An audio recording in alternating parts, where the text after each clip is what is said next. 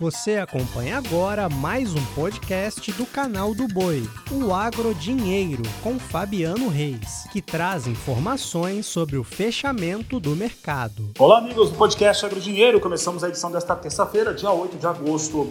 Hoje falamos um pouco a respeito do mercado da soja, que depois do impacto do relatório de acompanhamento de lavouras, acabou se acomodando. Também vamos trazer uma entrevista com Cristiano Palavro, no dia de hoje. Então, olha só, primeiro começo com as informações relacionadas ao mercado financeiro, mas que influenciam o seu negócio. A ata do COPOM, Comitê de Política Monetária Nacional, divulgado na manhã de hoje, uma semana exatamente após a divulgação da queda de meio ponto percentual na, na meio ponto percentual na taxa básica brasileira de juros, essa ata trouxe que a, o viés é de queda de mais meio ponto percentual no mês de setembro. Como é que isso reagiu no mercado? Com o dólar subindo e trazendo principalmente uma moeda norte-americana mais forte que acaba sendo benéfica quando pensamos em produtos de exportação.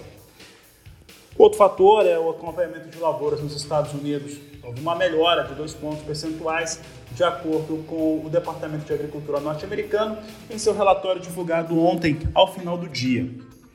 O que trouxe esse relatório foi fazer com que as lavouras norte-americanas voltassem à qualidade que era estimada há exatamente 15 dias.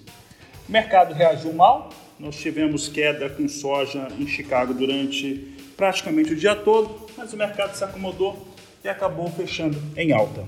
Posição de setembro fechou a 13 dólares 42 centos mais 6 o bushel, com uma queda de 0,41%. Posição de janeiro, eu falei em alta, né? o mercado fechou em queda, mas ficou com uma queda leve, né? reduziu a queda durante o dia. Setembro fechou a 13 dólares 42 centos mais 6 o bushel, queda de 0,41%. Novembro, 12 dólares 98 centos mais 4 bushel, queda de 0,27%. Janeiro, 13 dólares 8 centos mais 2 o bushel, recuou 0,27%.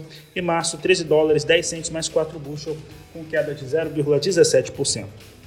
Para falar a respeito do, dos impactos, do relatório, o que esperar para o relatório de oferta e demanda na sexta-feira, eu conversei com o Cristiano Palavro, da Pátria Agronegócios.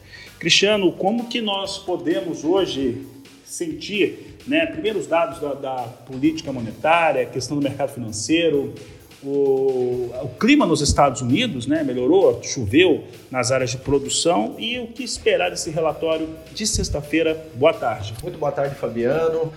Realmente estamos numa semana bem crucial aí para a definição dos preços da soja, não só para o curto, como também para o médio prazo. A grande dúvida do mercado é se realmente teremos corte de produtividade no relatório de sexta-feira. E de fato as dúvidas são pertinentes, porque com as chuvas que tivemos nesses últimos dias, somado ao arrefecimento das temperaturas, principalmente no médio norte né, da região produtora americana, e também com previsões favoráveis daqui para frente, boa parte do mercado coloca em dúvidas realmente se esse corte é viável no relatório de sexta-feira. O fato é que o corte pode sim é, acontecer. A média dos operadores do mercado acredita nesse corte, mas é importante salientar que esse corte, se vier, será um corte pequeno. Estamos falando aí de um corte de 1 a meio, 1,5 no máximo bushels por acre. Ele é, se vier, é um corte importante. Cada bushel por acre traz aí quase uma redução de 3 milhões de toneladas produzidas. Em termos de estoques finais, isso é relevante para o mercado, mas com essa melhora do clima, tanto passado quanto nas previsões futuras, vem colocando a soja em Chicago num sentido negativo. Fundos investidores seguem liquidando posições, a ponta vendida já é mais forte hoje do que a ponta comprada na soja, e de fato o relatório de sexta-feira vai colocar um, um, um ponto aí para o mercado para as operações daqui para frente. As condições lavouras estão melhorando, quando a gente olha localmente, né, Fabiano, o aumento de 2% para os Estados Unidos como um todo, mas quando a gente olha localmente, estados como Illinois, por exemplo, tiveram uma melhora muito mais significativa do que esses 2%, e isso realmente chega num momento extremamente crucial, nós temos aí quase 70% das lavouras em enchimento de grãos, praticamente a totalidade delas já em reprodutivo, é o mês de agosto, o grande mês de definição da safra americana, por isso que esses relatórios e o clima de agora traz tanta relevância para o mercado em Chicago e, consequentemente, aqui para o Brasil. Cristiano, no mês passado, quando nós vimos o, o, relatório de oferta e demanda, nós observamos que houve uma redução, inclusive relevante, né, de estimativa de produção norte-americana, mas não na produtividade. E aí, aqui nós, no canal do Boi, muita gente comentava que essa queda de produtividade ela viria no próximo relatório. Só que também tem a, questão, e você colocou muito bem agora, de como que agosto ele é fundamental para o desenvolvimento, principalmente da soja, ela está em enchimento de grãos.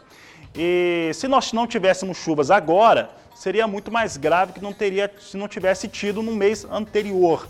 Você acredita que nesse caso a expectativa lá que era inicial, lá de julho, ela muda bastante e se o Departamento de Agricultura norte-americano fizer o que você disse, ele não estaria sendo tão conservador assim, estaria, na verdade, espelhando de fato o que se tem no campo? Olha, Fabiano, é importante salientar a metodologia que o SDA utiliza para esse cálculo que ele vai fazer agora no mês de agosto. No mês de agosto ainda não são feitas vistorias a campo, né, por parte do USDA para determinar a produtividade. Elas só vão acontecer um pouco mais à frente e vão se refletir no relatório de setembro. Em termos de área plantada, não se espera mudança agora em agosto. Essa mudança pode vir sim de setembro em diante.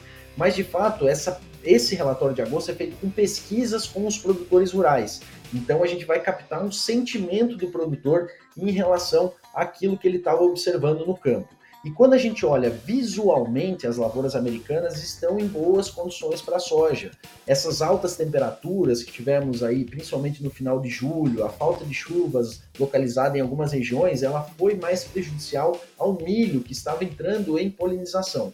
A soja, mesmo tendo sido plantada cedo esse ano, foi um plantio muito rápido, ela demorou um pouco devido à seca de maio e junho para se estabilizar e apresentar um potencial de crescimento vegetativo. Então é uma soja que não está tão adiantada, é, já que o plantio foi tão cedo. Então, de fato, aquele clima que em julho, principalmente no começo, antes da melhora das chuvas, que deixava muito claro que a produtividade ia ser muito menor nos Estados Unidos do que a estimativa de 52 bushels por acre, com o que aconteceu em julho e com o que está projetado para agosto, realmente torna o cenário ainda mais incerto. O SDA pode vir sim de uma forma mais conservadora, não fazer cortes agora, deixar para as avaliações de campo em setembro, ou fazer um corte muito pequeno e o mercado, se isso acontecer, vai reagir muito, porque sim, é grande a expectativa dos operadores que esse corte venha. Se ele não vier, vai ser uma frustração para o mercado e isso vai impactar diretamente os nossos preços por aqui. Vale dizer que a sustentação dos preços da soja aqui no Brasil nesse momento estão vindo muito mais pela ponta câmbio do que pela ponta Chicago, que já vem precificando essa expectativa do mercado de que esses cortes na produtividade não vão ser significativos nesse próximo relatório. Cristiano, então, pegando agora pela visão aqui do produtor brasileiro, ele está olhando o desenvolvimento da campanha nova americana, 23-24, talvez aquela queda na produção não seja tão efetiva assim, como se acreditava há 30 a 50 dias nos Estados Unidos. Tem uma expectativa de boa produção no Brasil, mais uma safra recorde, provavelmente por conta do El Ninho, a Argentina produzindo também, voltando para o negócio. E ele está vendo também outros fatores. Soja recua em Chicago por conta da melhora americana. Aqui no Brasil, essa ata do Comitê de Política Monetária Nacional fez com que a taxa de juros subisse, inclusive nesta terça-feira. Né, já deu um indicativo que vai fazer novo corte de 0,5 ponto percentual na próxima reunião. É muito provável que isso ocorra. Então isso mexe com o mercado. dólar sobe, estava agora há pouco a 4,91. Soja recua em Chicago. prêmio está um pouco melhor para setembro e outubro. Como é que fica a negociação e o plano desse produtor que está agora também muito focado em como que vai cultivar a nova safra. Fabiano, muito importante sua colocação. Realmente o mercado, no mercado climático americano, a gente vê o mercado reagindo muito mais na euforia do que na realidade. Foi o que a gente observou durante esses últimos meses. A seca não trouxe efeitos diretos e concretos na produtividade americana até o momento mas Chicago se manteve muito forte, principalmente ao longo do mês de julho, dando oportunidades tanto para a proteção dessa ponta Chicago, como para os travamentos do físico. O câmbio agora veio como um fator adicional. Realmente o corte surpreendeu uma parte do mercado na Selic, que esperava um corte mais tímido, né, de 0,25. Na próxima reunião do dia 21 de setembro deve haver um novo corte e isso vem tirando a atratividade do Brasil para aqueles rentistas que vêm buscar a nossa alta taxa de juros. Então é importante para o produtor nesse momento pensar de forma mais conservadora. E o que eu digo como conservador? Sei que os patamares de preços hoje ofertados nas principais regiões brasileiras não é o patamar dos sonhos, né? Mas realmente pensar aí na proteção, pelo menos dos custos diretos ao longo desse desenvolvimento da safra americana, nessas oportunidades de prêmio de risco climático, são extremamente importantes. É extremamente importante o produtor trabalhar um pouco mais conservador e fechando esses custos diretos para poder realmente construir uma base média de preços pensando no ano que vem. A safra brasileira vai ser de muita instabilidade climática também. A gente pode ver esse mesmo efeito de euforia climática aqui no Brasil. Um El Ninho, normalmente sim, traz uma sinalização de boa safra no Brasil, mas o centro-norte do país vem ganhando em relevância cada vez mais, né, em área produzida, em produção total. Se a gente tiver problemas no centro-norte, como é o indicativo de anos de El Ninho, a gente pode ter novas oportunidades também durante o desenvolvimento da safra aqui no Brasil. Então não dá para colocar todas as fichas no mercado baixista, porque tem muita coisa para acontecer lá na frente. Ao mesmo tempo, que não pode ficar paralisado agora e, pensando que os preços atuais são ruins, não fazer nada. Só um último detalhe, Fabiano, você comentou dos prêmios. É importante a gente salientar uma ponta que tem sido pouco falada no mercado até. A demanda, a demanda chinesa está agressiva, eles estão comprando muito no Brasil para embarque, principalmente até o início de outubro. O ritmo de compras dos Estados Unidos melhorou demais nesses últimos dias para os embarques de outubro, novembro em diante, e isso está se refletindo em prêmios melhores aqui no Brasil. Então a demanda também acaba sendo um fator de suporte hoje. A grande dica para o produtor é pensar de forma um pouco mais conservadora, principalmente na construção da sua renda sobre o custo direto de produção, porque tem muita coisa para acontecer pela frente e não podemos deixar de aproveitar as altas que esse mercado climático, que deu toda essa euforia para Chicago, acabou entregando e deixando o Chicago firme nesses últimos dias. Obrigado, Cristiano Palavra. Uma ótima tarde a você e uma ótima tarde a todos que acompanharam esse podcast Agrodinheiro. Você acompanhou o podcast Agrodinheiro. Para mais informações, acesse o nosso portal sba1.com. Até a próxima!